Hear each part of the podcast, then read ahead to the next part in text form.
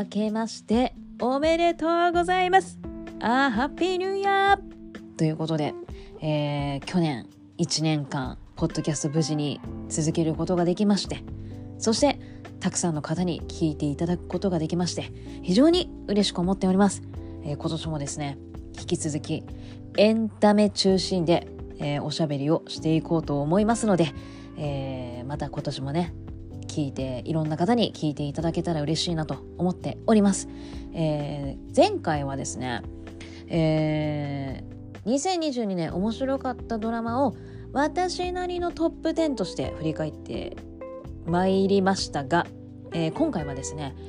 映画編そのね映画編を、えー、振り返っていこうと思っておりますので、えー、よろしくお願いしますと いう感じでございます、えー、こちらの番組はですね私スーの好きなもの気になっているものなどをおしゃべりくすばばしていく番組でございます。最後まで聞いていただけたら嬉しいです。それではスーパーギーク始まります。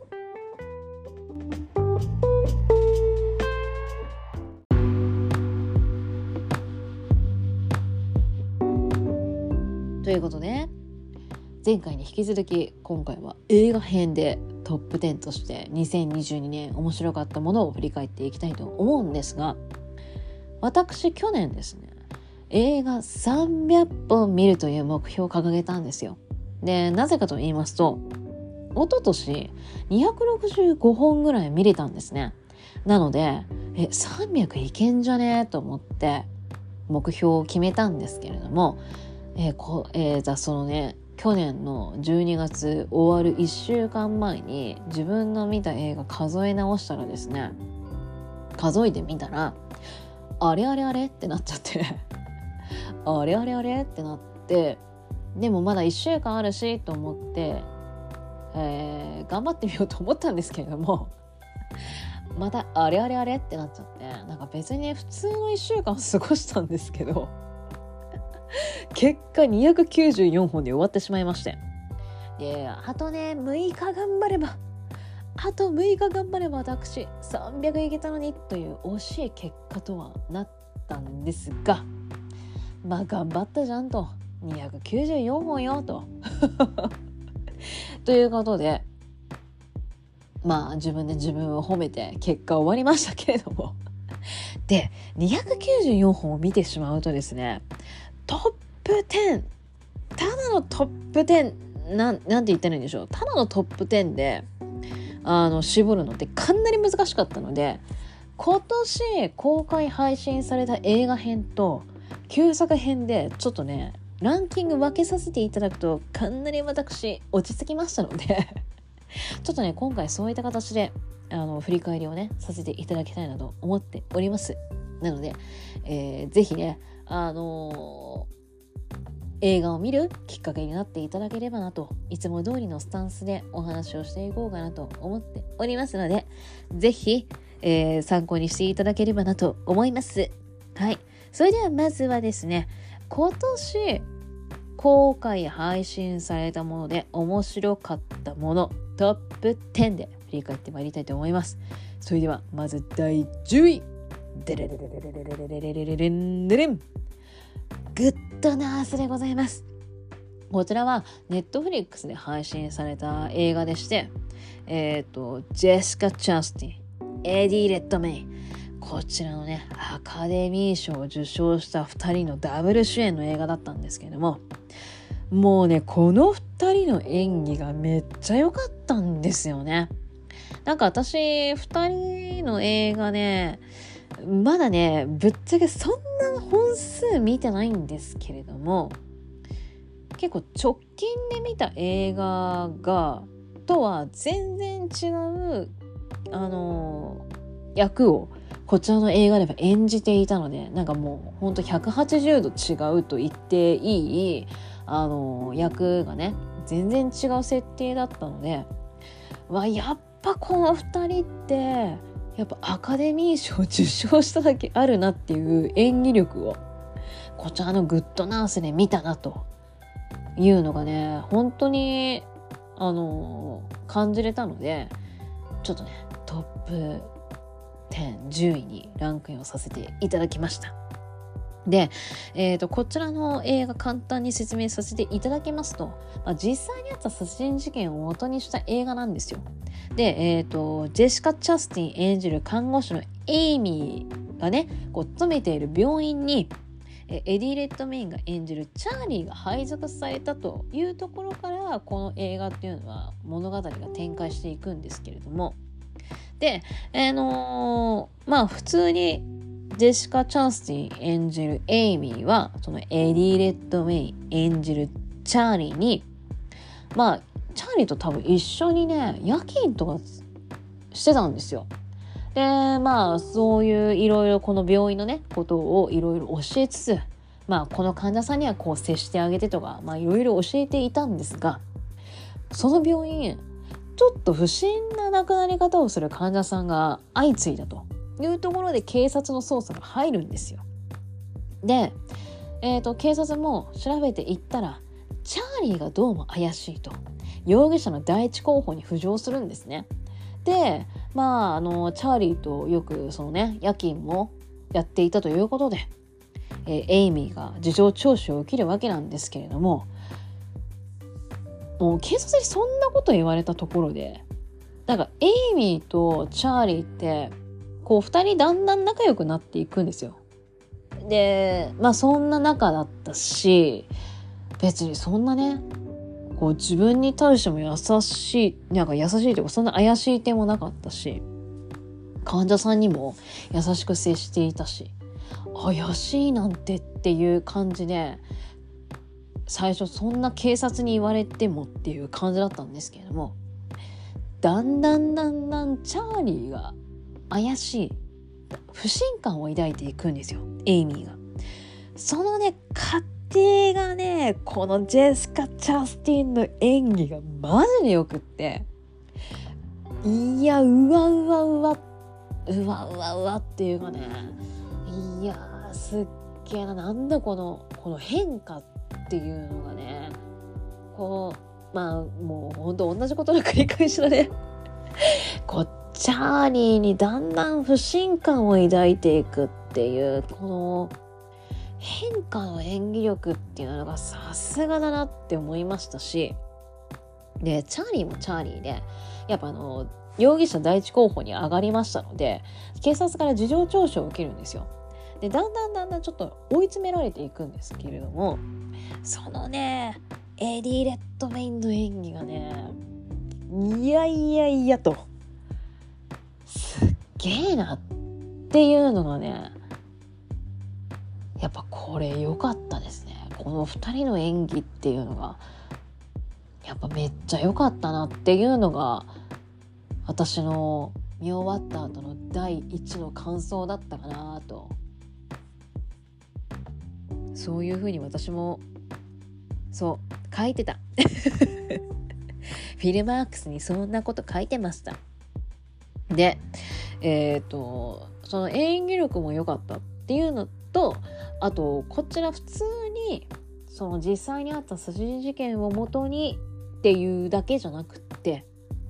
あの病院側の不審点なんか不審点っていうんですかねなんかこう病院側の問題点っていうのもこの映画は描いているっていうのがすごい面白かったんですよね。でなぜかというと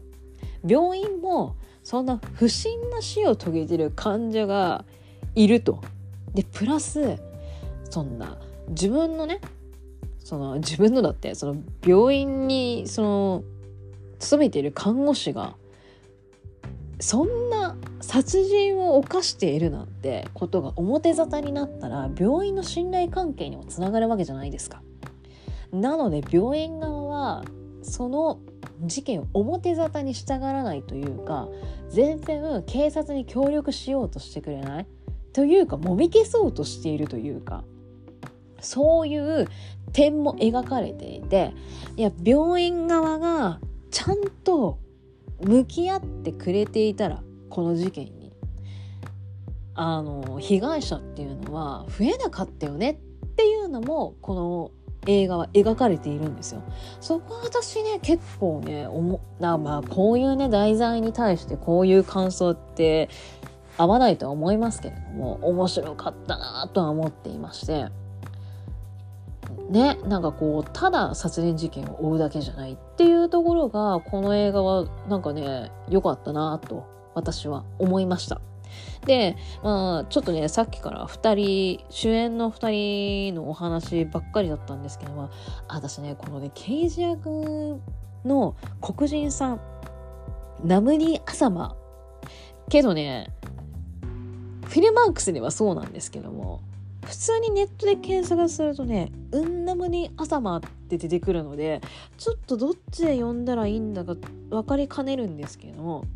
この刑事さん好きでした。好きでしたって言い方あれだけど、ちょっと私タイプだったかなっていう。そういう理由かよっていう感じですけど。い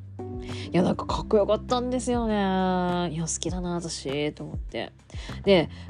このね、ナムジーさんのね、映画ね、映画そんなまだ出てないっぽくって。でも私、えっ、ー、とね、アマゾンで配信されているシルビー恋のメロディー見てるんですよ。で、あのー、主人公の男性演じてまして、で、このね、シルビー恋のメロディーもね、私は非常にあの良かったなと思っておりまして、大人の恋愛なんですよ。で、あのねお互い思うあまりすれ違っちゃったりするんでなんでっていう なんかお互い素直になってって言いたくなる。ちょっと見てるこっちがちょっとじらされる場面がねちょいちょい出てくるんですけども。大人の恋愛でねめっちゃ良かったのでちょっとねシルビー、アマゾンで配信されているシルビー恋のメロディーもよかったらちょっとぜひね、ちょっと見ていただきたいなと思う作品でございますが、が、えっ、ー、と、グッドナースね。グッドナースよかったよって、ちょっとね、ぜひ見ていただきたいです。で、これね、えっ、ー、と、映画最後まで見ていただくと、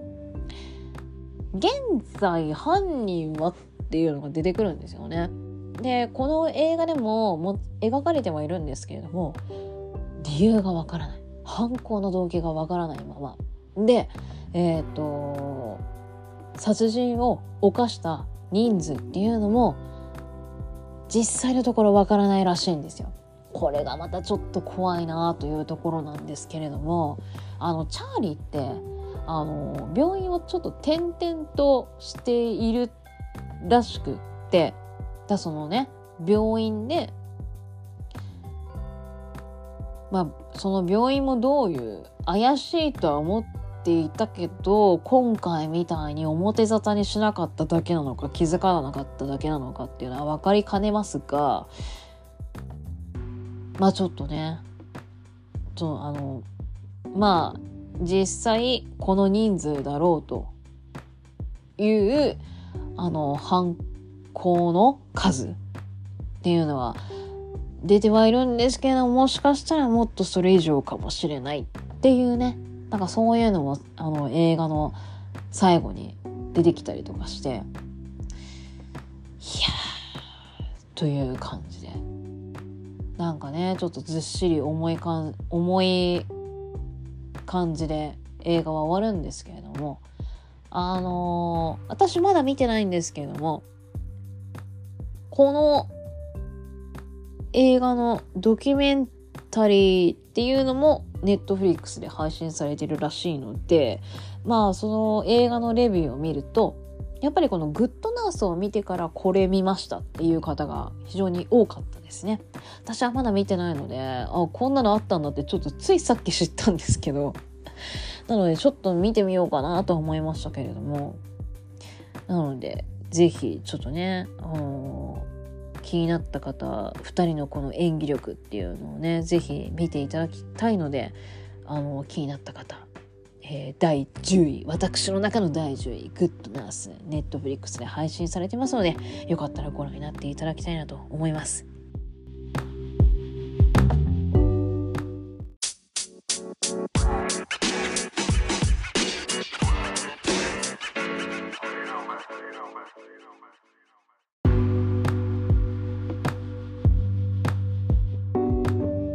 続きまして第9位は「デレレレレレレレ」デレンフレンチディスパッチザ・リバティ・カンダス・イブニングさん別冊でございます。えー、ウェス・アンダーソン作品になるんですけれども、えーと、ウェス・アンダーソン作品は前回は「犬ヶ島」というアニメーション映画を、えー、作ってまして、まアニメーション映画ですので、えーと、役者さんが登場する映画というのはグランドブダペストホテル2014年の公開以来になるのかな。うん、でフレンチディスパッチね。であのこのフレンチディスパッチは、えっ、ー、と、フランスが舞台にはなってましてで、フレンチディスパッチという雑誌の編集部が舞台なんですね。で、その編集長が、まあ、急に亡くなってしまいまして、で、彼の遺言によりますと、まあ、自分が亡くなったらフレンチディスパッチを廃刊にしてほしいというのがあったので、えー、そのね、編集部の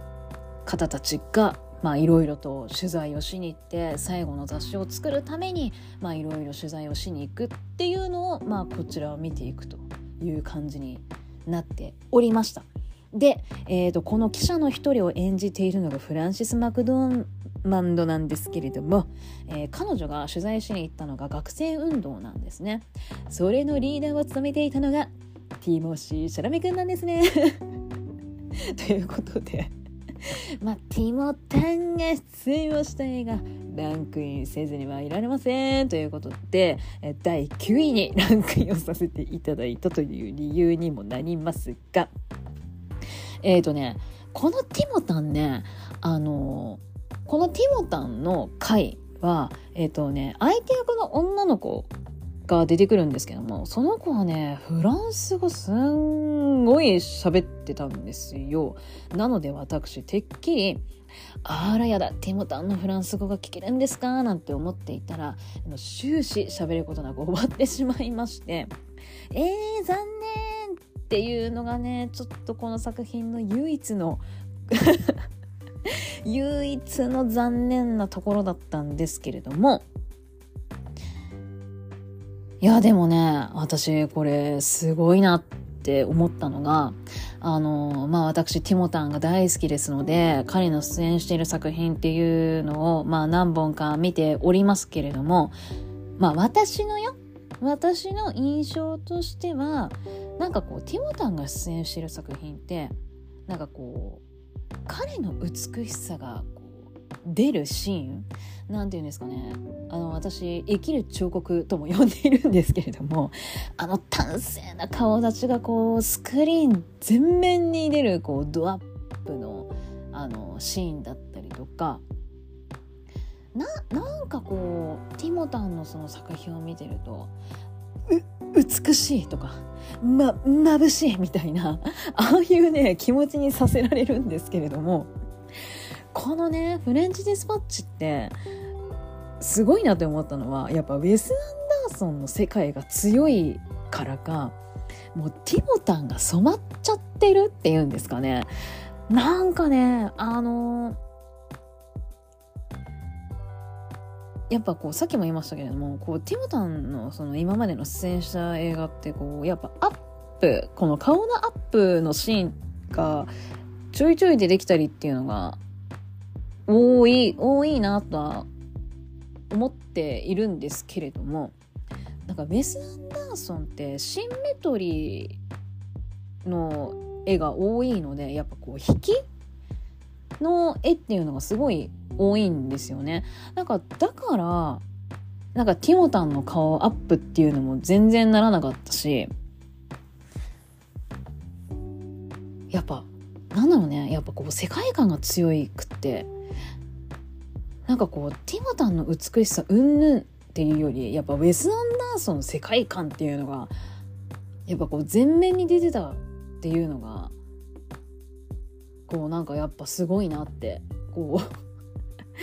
あのティモタンあのティモタンの美しさがウェス・アンダーソンの世界に染まって消されてしまっている みたいな。いや、それがなんかすごいなって思いながら見てたんですよね。なんかちょっと説明が難しいんですけれども。いやー、すごい。なんかあの、何なんだろう。なんか、この、ティモタンが演じた役は、ちょっと髪がボサボサで、おひげも生やしていて、っていうので、なんすかね。なんかそのキャラ設定もいやーでもなやっぱベスの世界観が強いからかなって思いながら見ていたんですけどね。いやでもよかった。なんか本当になんかベスの作品って可愛いしなんかちょっと温かみのある作品なので私はすっごい好きなんですけどもなのでちょっと引き続きティモタンはねちょっとウェス作品に出てほしいんですけれども次回作にねティモタンいらっしゃらないんですよ。まあちょっとティモタンね忙しいのでまあオファーしたかもしれないけど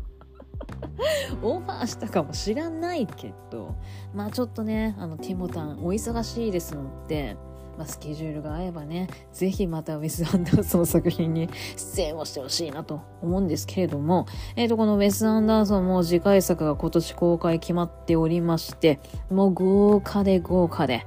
マーゴット・ロビー、スカーレット・ヨハンソン、トム・ハンクス、ジェフリー・ライト、ティルダ・スウィントン出ますね。ビレ・マーレンも出るということで。まあ、豪華豪華、豪華よと。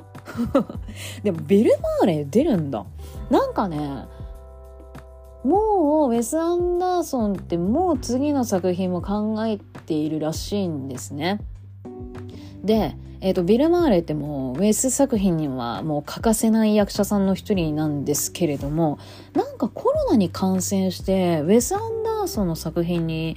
参加できなかったっていうネット記事を見たんですよ。で、私、てっきりこちらの作品なのかなと思っていたんですけども、ビル・マーレの名前が挙がっているので、次のその作品のことだったのかなっていうね。ちょっとあれですが。あビル・マーレー出るんだと。あれはいつの話なんだろうっていう感じでしたけど。いやーでもマーゴット・ラビーとスカーレット・ヨンハンソントム・ハンクスって出てたっけ？いやでもトム・ハンクス出てないよね。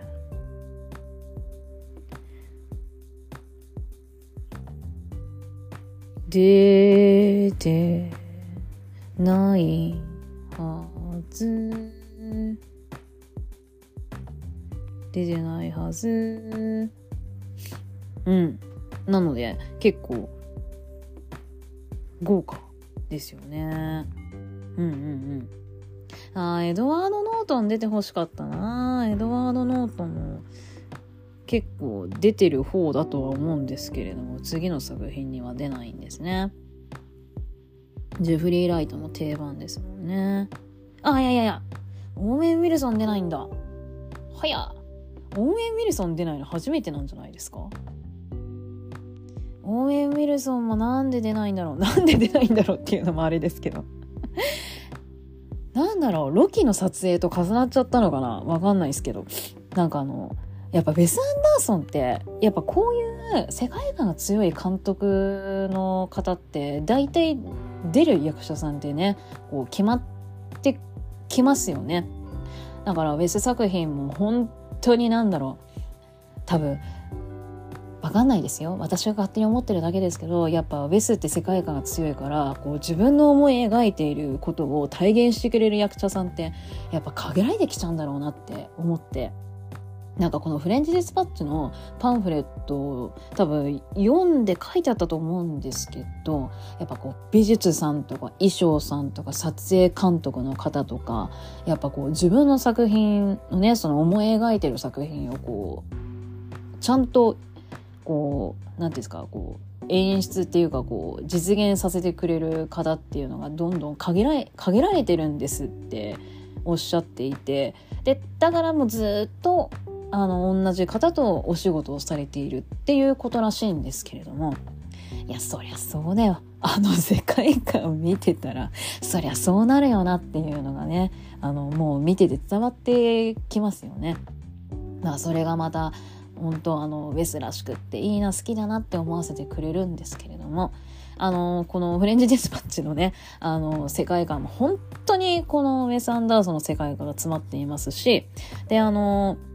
見ててね、面白かったですよ。あの、こう、さっきも言いましたけど、こう、記者の方たち何人かが取材をしに行くっていう様子を見るんですけれども、もう本当ね、出てくる方たちが本当豪華な役者さんで、やっぱ演技の上手い方たちなので、まあ見てて飽きなかったですしやっぱこのね私あのウェス・アンダーソン作品にベネチオ・デルトロが出てるっていうのが結構グッときちゃっていやなんかベネチオ・デルトロってやっぱこう癖のある役が多かったりの印象が私は強いのでちょっとベネチオ・デルトロ出ちゃってんのっていうね。なんかこのウェスのこの温かいこの 作風にここの癖のあるベネチオ・デルトロが出てるっていうのがまたいいなーなんて思いながら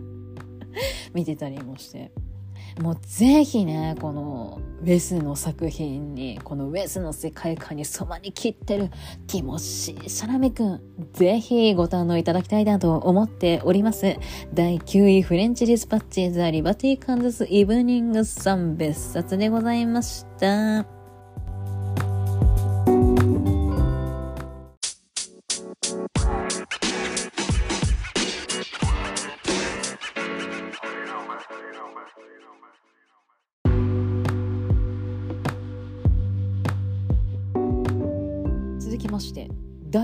第8位は？デルルルルルルルルン。デルン。ステイオンボード。レオ・ベイカーのストーリーになります。こちらはですねネットフリックスで配信されているドキュメンタリー映画なんですけれども。えっ、ー、とね、スケボーなんですよ。スケボーのドキュメンタリー映画になっているんですけれども、えっ、ー、と、私が以前、こちらのポッドキャストで、もうスケボー映画についてもうベラベラ話すっていうのを、えっ、ー、と、何個かアップしているんですけれども、もうね、内容がもうそういうのとは全然違いまして、えっ、ー、と、今回のこのスケボー映画はですね、LGBTQ に関する、えーと、お話の内容になっているんですね。で、もう私はね、もう本当にもう有名なスケーターの方たち、もう疎くなってしまったので、まあ、この映画を通じて改めてし改めてだってもう初めて知ったレオ・ベイカーという、えーと、子を、えーと、この映画では追っているんですよ。でこのレオ・ベイカーという子はですね、えーと最初は女性として女性のスケーターとして活躍をしていたんですけれどもえっとねあのすごいのがオリンピック行く行かないこの東京オリンピック行く行かないまで活躍している子だったんですよね。あそうですかと。いやすごい子なんだなってこの映画をあの見て知ったんですけれどもそうでオリンピックもちろんレオ・ベイカーは行きたいんだけれどもここでぶつかるのが女性としてか男性として卒業あ卒業だって 出場するのかこうどっちか選ばなきゃいけないっていう問題に直面するんですよ。で、まあ、レオ・ベイカーとしては男性として出場をしたいんだけれどもというところでまあこの改めて自分の性と性の問題についてこう向き合うというか直面するというかまあそういったところをこの映画の内容っていうのは主に追っていくんですけれども、まあ、レオ・ベーカーは最終的にオリンピックどういう形のけあの答えを出したのかっていうのもこちらの映画を見ていただければわかるんですけれどもそうかそうしたかという感じでしたね。うん。やっぱね、こう、なんか、こう、私、性について悩んだのって、小学校の時に男の子になりたくって仕方がなかったっていう時期があって、中学に上がるにあたって、やっぱあの、今はね、あのー、女性でもズボンを選べたりっていう学校が増えてるみたいなんですけれども、まあ、私の時なんてもう女の子はスカート男の子は学ランっていう学校だったんですね私が通った中学校は。なのでなんでスカートを履かなきゃいけないのよと。もう嫌で嫌でしょうがなかったんですけれども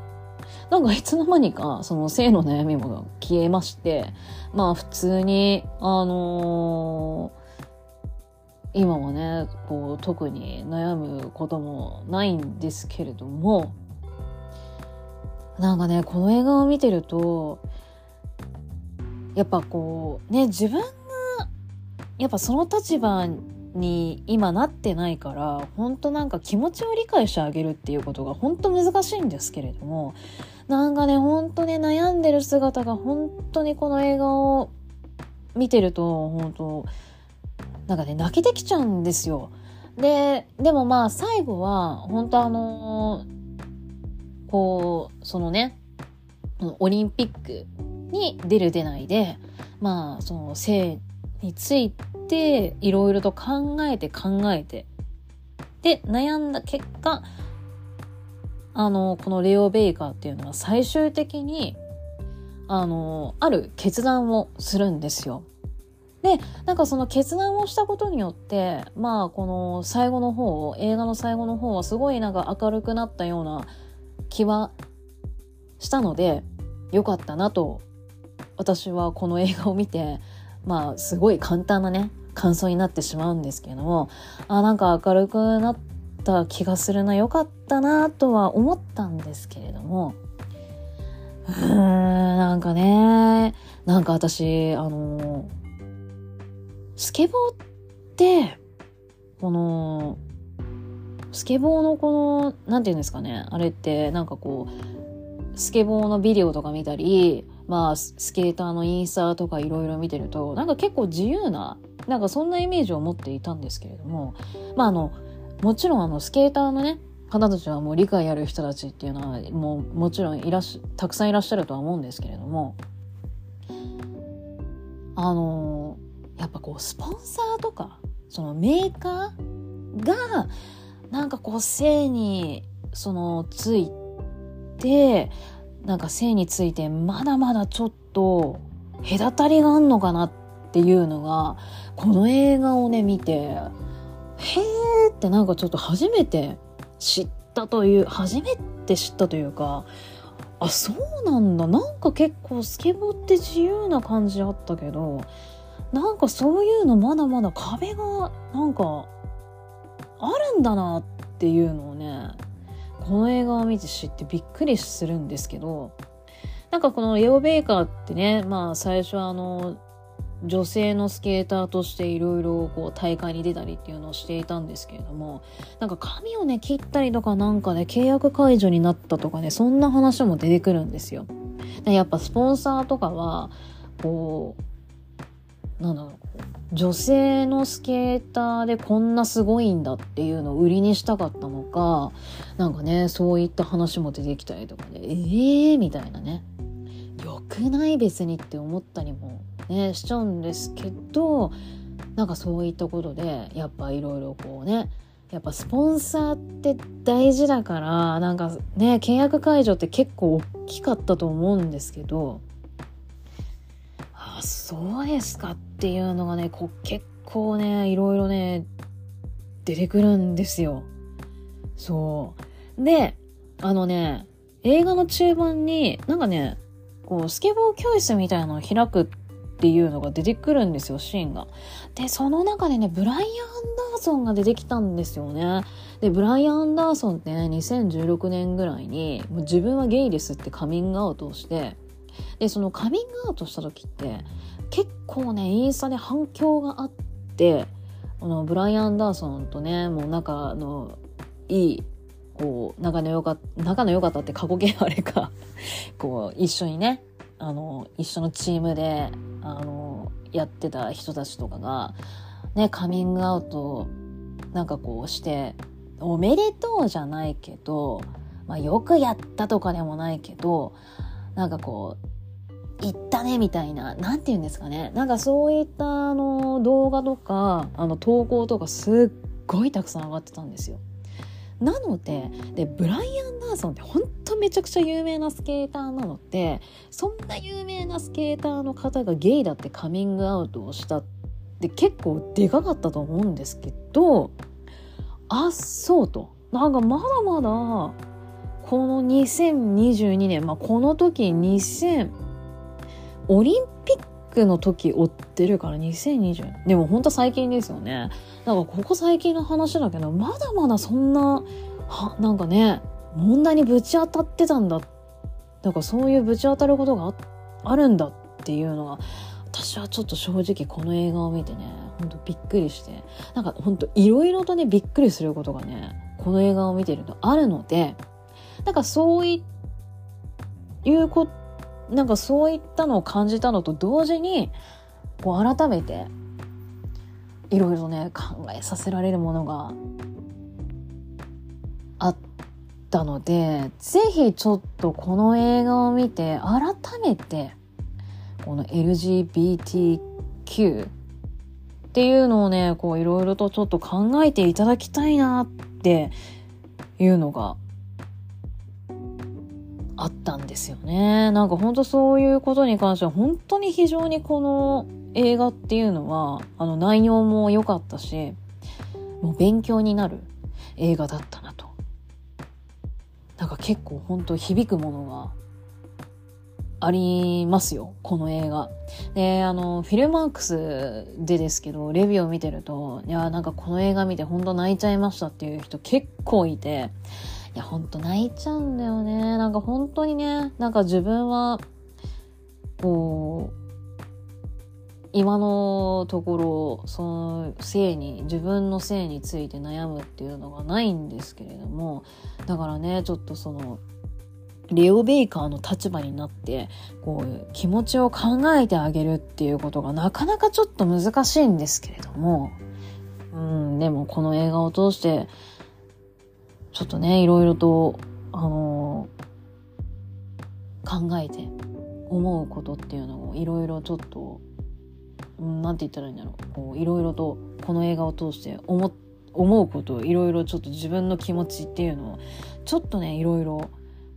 考えていただきたいなと思っております。ということで、えー、第8位、ステイオンボード、レオ・ベイカーのストーリーでございました。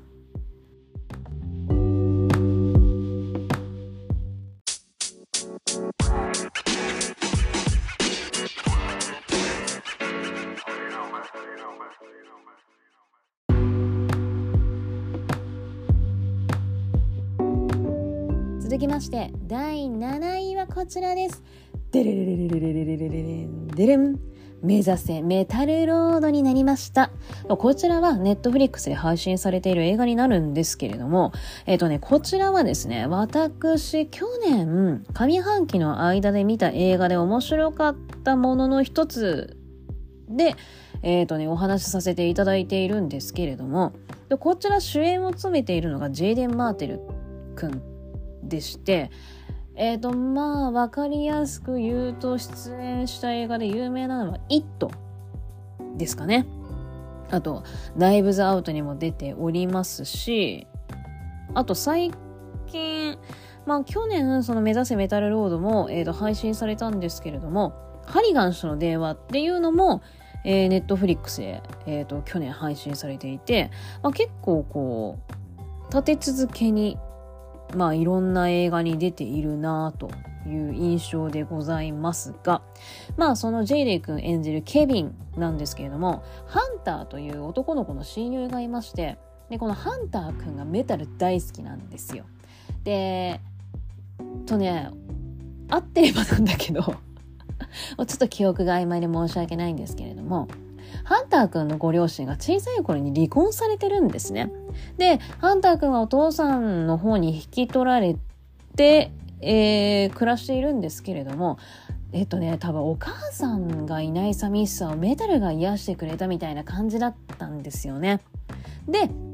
ハンター君とケビン君は2人でこうメタルのね、こうメダルバンドを組んで演奏の練習っていうのをしているんですけれどもなんかまあある時こう大会に出ようという話になりましてでそこでベースが足りないと。で、まあ、ベース誰にしようか誰かいないかなって探してる時にこの主人公のケビン君がチェロを弾く女の子エミリーっていう子がいましてこの子どうってハンター君に言うんですけど、まあ、チェロだからねハンター君が「えー?」みたいな感じでチェロチェロを入れるの？みたいな感じで。でまあなんかこう、ハンターくんなりにこう理想のバンド構成っていうのがあったものですから、まあなんか、ちょっとね、ギクシャクし始めてしまうんですよ。で、さらに、あの、ケビン君とエミリーちゃんがだんだんいい感じの関係になっていくんですね。で、それを、なんかこう、近くで見てたハンター君も、なんか、こう、え、友達より恋、恋愛に行くの？みたいな感じで、なんかちょっとね、だんだん、あの、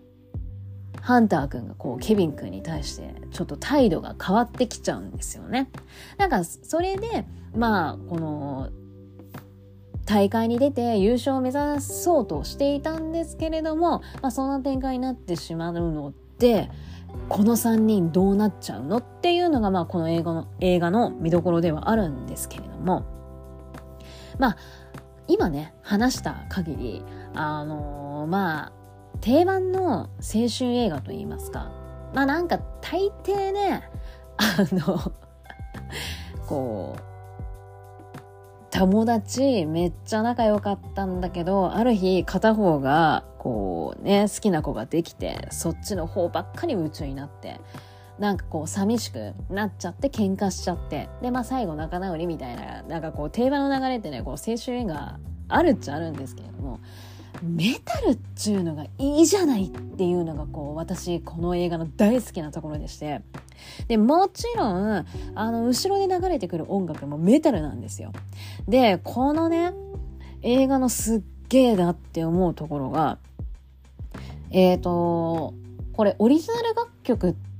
っていうのがねまあ、出てくるんですよ、えーと、自分たちがバンドで演奏してオリジナル楽曲を演奏するっていう話になっているので、えーと、その音楽ね誰が作ったんだと。これがレイジ・アゲインスト・マシーンのトム・モレロが協力してくれてるんですよ。で、この映画の音楽時代にも彼が協力してくれているという、なんて豪華な制作陣なんでしょうと。で、しかもずっと見ていくと仮面出演でメタリカのカーク・ハメットも出てきたりって、なんかもうすんげえんですよ、この映画。まさか、あのメタルの重鎮たちが、こう映画に続々と出てくるっていうのが、この映画の面白かったところではあるんですけれども、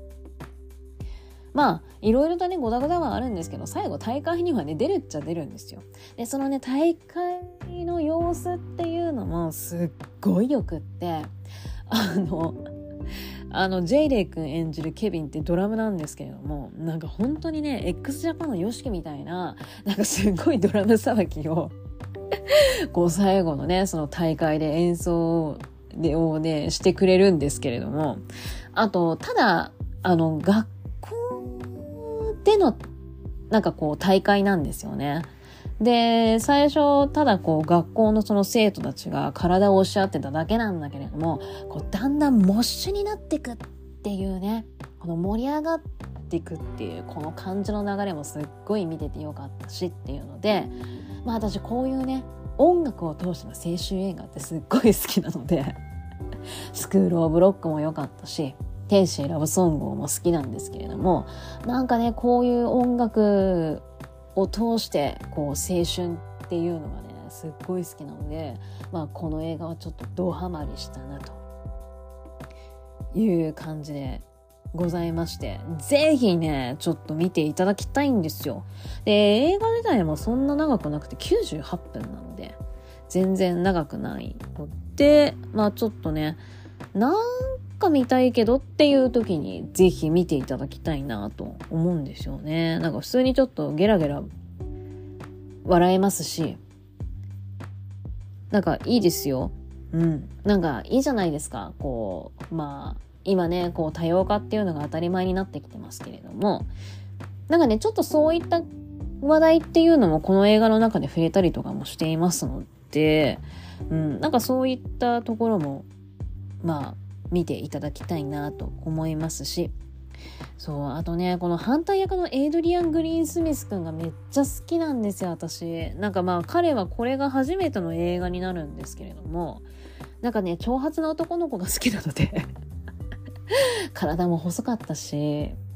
いやーいい子じゃないって思いながら。ちょっとこれからなんか映画ね出てほしいなとは思うんですけれども今のところ情報は更新されていないので なんか前ドラマにちょこっと脇役で出たぐらいの情報だけしか上がってなかったかなっていう感じでうん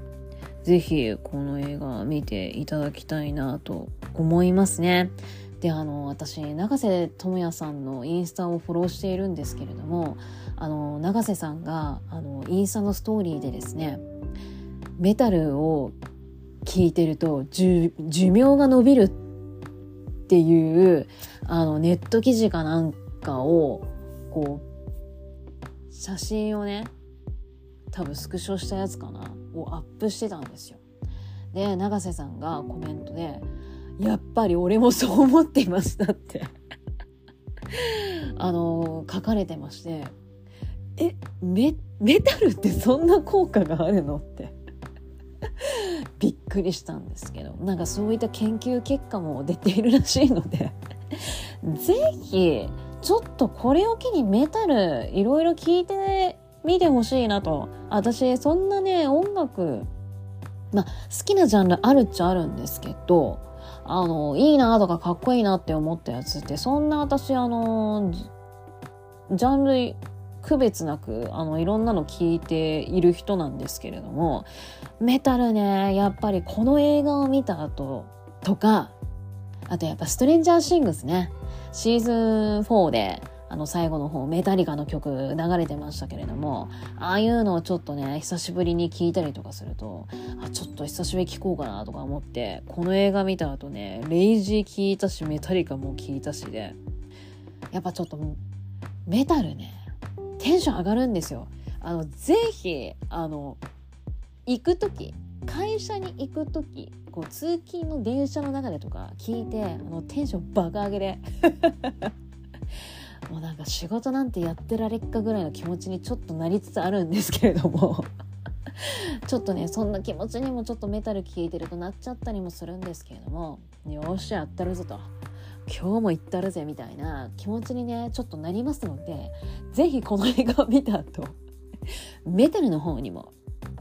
ちょっとねあの音楽聴いていただけたらなと思いますので是非見てください、えー、第7位「目指せメタルロード」でございました。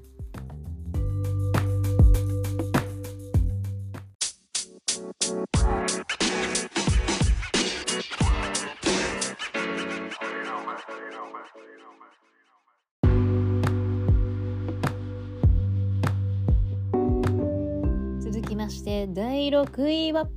デレレレレレレレレ、デレン、ジェニファー・ロペスハーフタイムでした。こちらは、えっ、ー、と、ジェニファー・ロペスのドキュメンタリー映画って、えっ、ー、と、ネットフリックスで配信されているものになるんですけれども、えっ、ー、とね、去年、上半期で見た面白かった映画の中の一つで、こちらの映画ね、多分お話ししているはずなんですよ。で、えっ、と、この映画はですね、えっ、ー、と、ジェニファー・ロペスがハスラーズでの演技が評価された、えっ、ー、と、評価されて、もう賞レース、賞レースの裏側っていうところから、え、ー、と、スーパーボールのハーフタイムショーのパフォーマーに抜擢されて、で、そこでの、えっ、と、まあ、振り付けの練習であったりとかを経て、えー、当日発表だって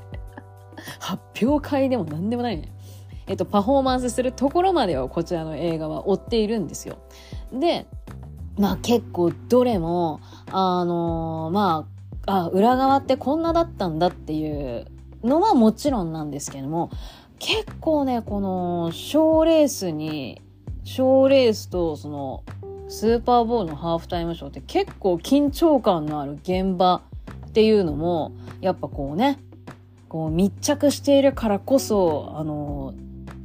伝わるあの感じっていうのが非常にこの映画は面白かったんですよね。で、それと同時にですね、えー、っと、その彼女の生い立ちっていうんですかね。あのー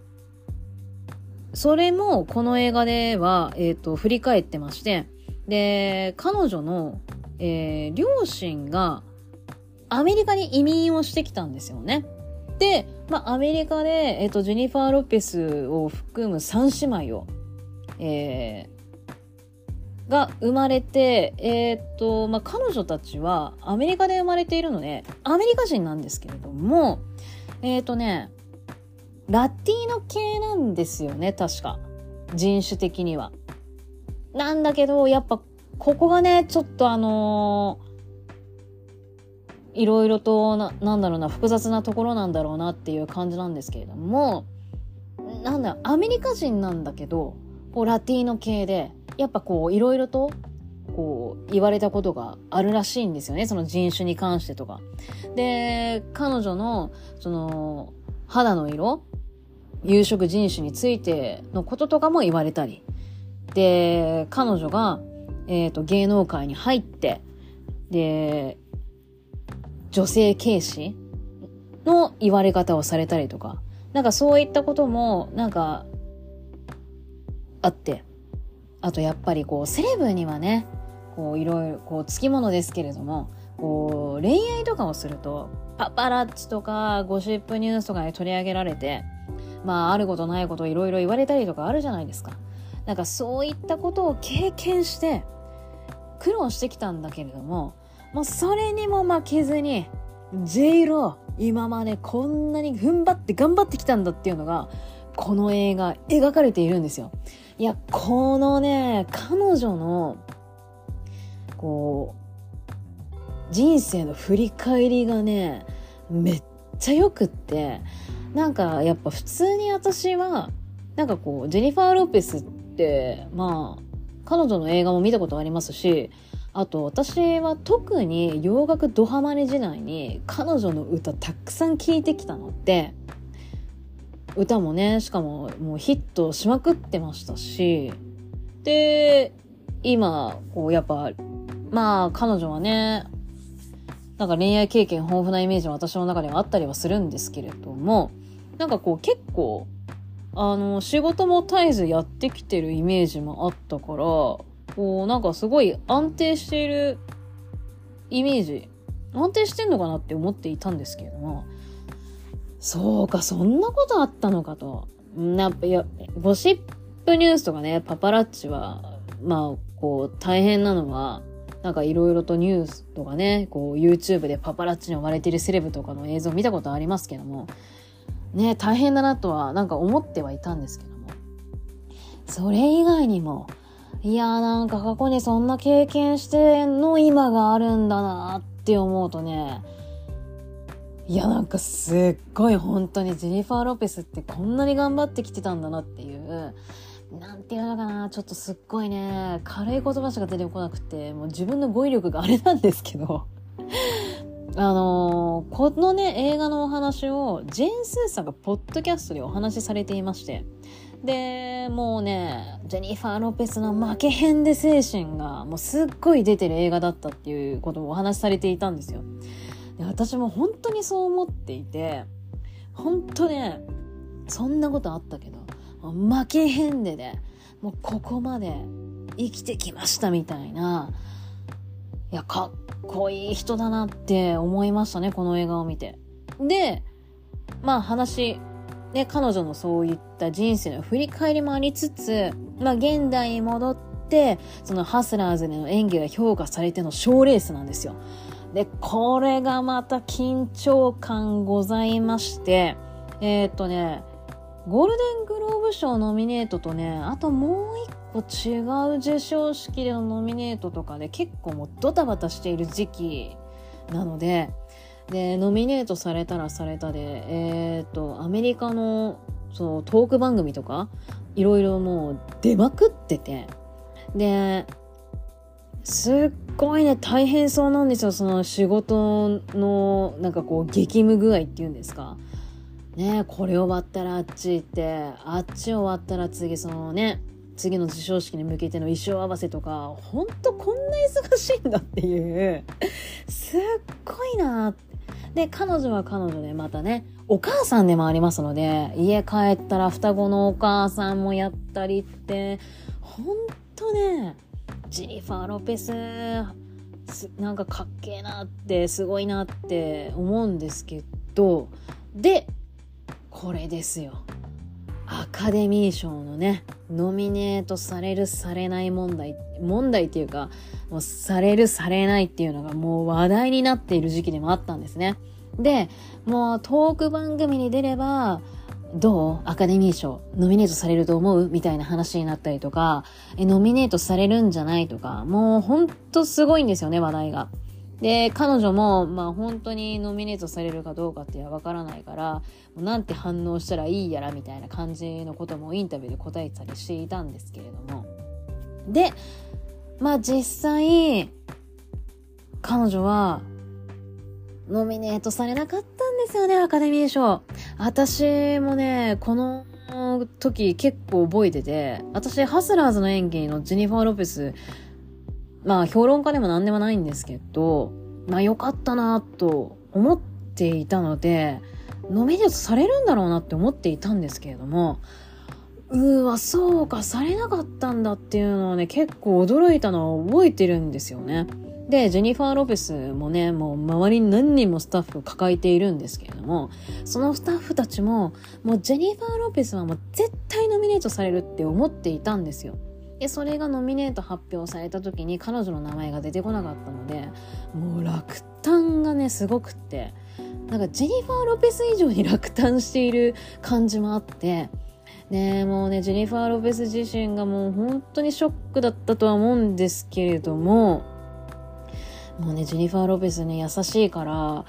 もうなんか自分よりなんだろうスタッフっていう感じでもうなんかこう慰めに行くっていうか、なんかありがとね、みたいな、なんかすごい慰めてあげてる姿を見ると、こっちもちょっとうるうるしてきちゃうんですけど、ね、そういう時の心境っていうのも多分インタビューで答えつつ思うんですよね。なんかもうそういうシーンを見るとちょっとこっちもね、ぐっとくるものがあって、ねまあ、ジェニファー・ロペスだけじゃなくって他のねこうノミネートされるされないってねいろいろこう話題になる作品とか役者さんとかってこんな気持ちなのかなとか思うとね本当ああいう賞レースってねなんかこう結構メンタルやられるものなんだなって思いながら見ていたんですけれどもだそれと同時にですよジェニファー・ロペスはスーパーボールのハーフタイムショーに向けてのパフォーマンスの練習とかもしているので、いや、あの仕事のこなしようはね、とんでもねえ、とんでもねえ という感じで、いや、すっげえなーって思いながら見ていたんですけども。で、あれね、すごかったのが、その、アカデミー賞ノミネート発表されなかったっていう次の日、そのパフォーマンスの練習しに行かなきゃいけなかったんですよね。で、行ったら、あれはパフォーマンスの方の仕事で携わってる方だったのかな？が、ノミネートされなかったねみたいな話にはなったんですよね。で、その方がもうアカデミー協会大っ嫌いって言ってましたね。はっきりと。いや、もうね、有色人種っていうのだから、もうあいつらのああいう本当ああいうの本当嫌だみたいな本当嫌いみたいなことをはっきりとねその方はおっしゃっていてなんかねそういうのも普通に流してたから私あなんかこの映画面白いなって思って見ちゃったんですよね。ねえなんかそうやってはっきり言っちゃうのってねカットしてもよかっただろうけどねこうあえて流してるっていうのが結構なんかこの映画面白いなって思いながら見たんですけども。で、まあ、ハーフタイムショーの話にはなるんですけども、あのー、まあ、彼女のね、生い立ちっていうんですかね、そういう苦労、その人種とかについての苦労があったから、あの、未来の子供たちに向けてっていうので、あのーメッセージを込めた演出っていうのをしたいっていうので、もうずっとね、進めてきたんですけれども、スーパーボールの上層部が、ちょっとメッセージ性強いのはっていうので、あの、クレーム言ってくるんですよね、ジェニファー・ロペスに対して。これね、結構緊迫感あって、あの緊迫感あるんで、こんな言い方あれなんですけど、それがね、面白くって、あの いやいやいや、ジェニファー・ロペスですよって、もうすっげえな、平気で言ってくんだな、そんなのって思って。結構スーパーボールの裏側もね、面白かったですね。だってあれに出てる人たちってもうトップ中のトップの人たちが出てるじゃないですか。他の人たちもこんなこと言われたりしてんのかなって思うといやーなんかすげえなーって思いながらなんかねスーパーボールの上層部は結構ですよ。これ見て初めて知ったけどへえって思いながら見ちゃって。でそれの間に板挟みされているあのスーパーボールのスタッフの方がいらっしゃいまして この方がちょっとね笑っちゃうぐらいかわいそうなのでちょっとそれもね注目してみていただきたいんですけれども 上層部の方がクレームをね、ジェニファー・ロペスに言ってくる。で、それを中間に入ってる方がジェニファー・ロペスに伝える。でジェニファー・ロペスも、いやいや、何言っちゃってるんですかと。これ以上削れませんよ、みたいなことを、あの、パーンって、もう言い返すんですよ。それをまた中間に入ってる方が、上層部でじゃいますみたいな、なんかそういうやりとりが結構ね、流れてくるんですけど、いやこの人もかわいそうだなって思いながら見ちゃって。いや結構ねそのスーパーボールハーフタイムショーの緊迫感ある裏側っちゅうのもこの映画の面白かったところだったなと思いますね。でまあそういったいろいろがあってのハーフタイムショーを最後ねチラッチラッチラッと流れるんですけれどももう涙なしでは見られなかったですねいやこんなメッセージが込められてて、で、しかもちょっとね、あの、苦労もあったし、いろいろ言われて。いや、こんな大変だったんだな。それを思うと、ちょっとね、ハーフタイムショーはね、もううるうる、もう私は泣きましたけれども、いや、こんなだったとはと。で、結構あの、レビューを見ていると、このハーフタイムショーを見ると、やっぱりね、ちょっと、泣いちゃいましたっていう方が結構いらっしゃいましたので、それぐらい結構最後の最後に流れるハーフタイムショーのパフォーマンスっていうのは結構感動ものなんですよね。で、見終わった後は、やっぱこう、ジェニファー・ロペスすっげえまだまだ頑張ります私みたいな感じの終わり方もしていたので、いや、ジェニファー・ロペスすっげえななんか頑張ろうって前向きな気持ちにさせてくれる映画だったので、ぜひちょっとね、この映画を見て、ジェニファー・ロペスがね、こう50代入ってまだまだ頑張ってるっていう姿を見て、元気をね、もらって前向きになっていただきたいなと思っております。ということで、第6位、ジェニファー・ロペスハーフタイムでした。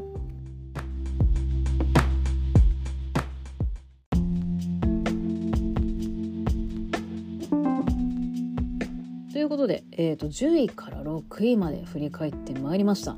えー、一回ね、ここで 区切らせていただいて、次回5位から1位までのお話をしていきたいなと思うんですけれども、いかがだったでしょうか？もうほとんどね、あの、配信の作品ばかりですので、あのー、気になったなと思えば、あの、いつでもどこでも見れる作品ばかりですので、まあ、ぜひ映画を見るきっかけになっていただければなと思いますので、ぜひね、ご覧くださいと いう感じで ございました。